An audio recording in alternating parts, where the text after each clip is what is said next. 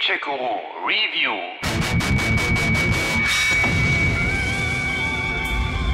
Bringt es nicht Unglück, eine Nonne zu erschlagen? Nicht nur Unglück, sondern zu Recht auch viele Jahre Knast. Weshalb wir dieses Thema dann auch nicht weiter vertiefen, sondern uns Nintendos neuestem Kunstwerk für die Switch zuwenden wollen, in dem es mal nicht um Mario. geht oder sein dunkles Abbild, Wario. sondern um Yoshi. Genau, oder wie er selber sagen würde, um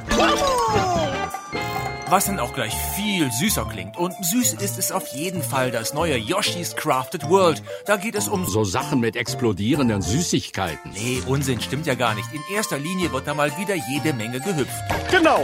Rein und raushüpfen. So wie ein ähm, äh, Und Raushüpfdings. Naja, so ähnlich jedenfalls. Der große Unterschied zum fast vier Jahre alten Yoshi-Vorgänger Yoshi's Woolly World ist, dass die Spielewelt jetzt nicht mehr handgestrickt und gehäkelt ist, sondern scheinbar aus Resten aus der gelben, braunen und grauen Tonne gebastelt wurde. Müll, Müll, noch mehr Müll.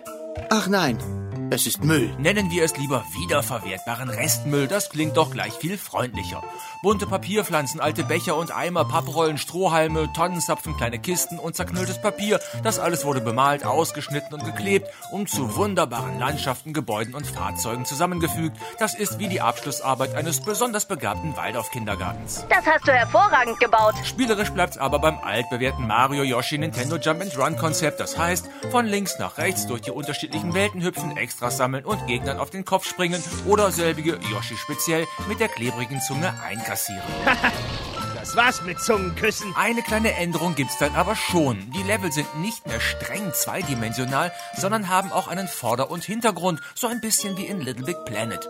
Dort befindliche Sammelgegenstände werden dann mit Eiern beschossen und einkassiert und manchmal lassen die sich aber auch fußläufig erreichen. Irre. Ich bin total excited. An Sammelkram stehen dieses Mal unter anderem rote und goldene Münzen und Grinseblumen auf dem Plan.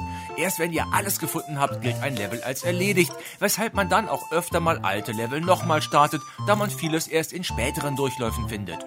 Um die Minischnuffels zu finden, werden die Level dann auch von hinten nach vorne gespielt, sodass ihr die Rückseite der Spielewelt zu Gesicht bekommt. Eine durchaus nette Idee. Dann bin ich mal gespannt. Allerdings übertreibt es Nintendo hier dann doch ein wenig, indem es den Spieler später erneut immer wieder in die Level schickt, mit dem neuen Auftrag nun auch noch Souvenirs zu finden.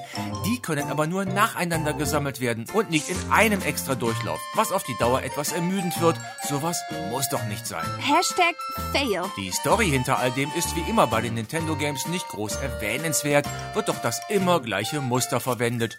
In diesem Fall wollen Baby Bowser und Kamek den Yoshis die Traumsonne stehlen und verteilen dabei die Traumjuwelen in der Spielewelt, die dann von euch immer wieder eingesammelt werden müssen.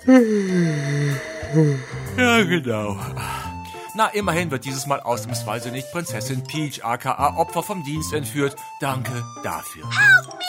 So richtig schwer ist Yoshi's Crafted World nicht. Erst in der zweiten Hälfte zieht's dann ein wenig an. Bis dahin sind die Gegner extrem harmlos und ein Game Over gibt's auch nicht. Für Jump and Run Profis ist das. Viel zu einfach. Aber darauf kommt es ja auch gar nicht so an. Wieder mal sind die Level ganz wunderbar gestaltet. Ideen und Abwechslung würden wieder mal locker für fünf Spiele reichen. Apropos Abwechslung, dazu gehören auch die zusätzlichen Minispiele wie Solarautorennen, Rail-Shooter oder Action im Papierflugzeug. Ich habe ja bisher nichts gesagt, aber hier ist es echt schräg. Dazu kommt, dass ihr das komplette Game auch Koop zu zweit absolvieren könnt. Das ist dann zwar meist ziemlich chaotisch und sicher nicht einfacher, dafür aber lustig.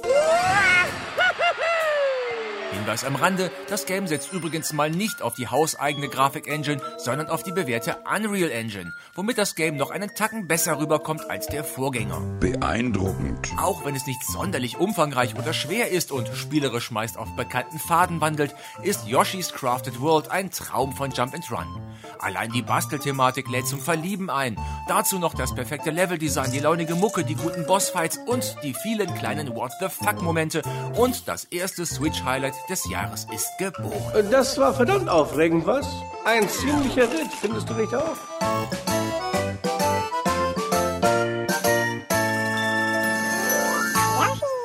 Gamecheck Guru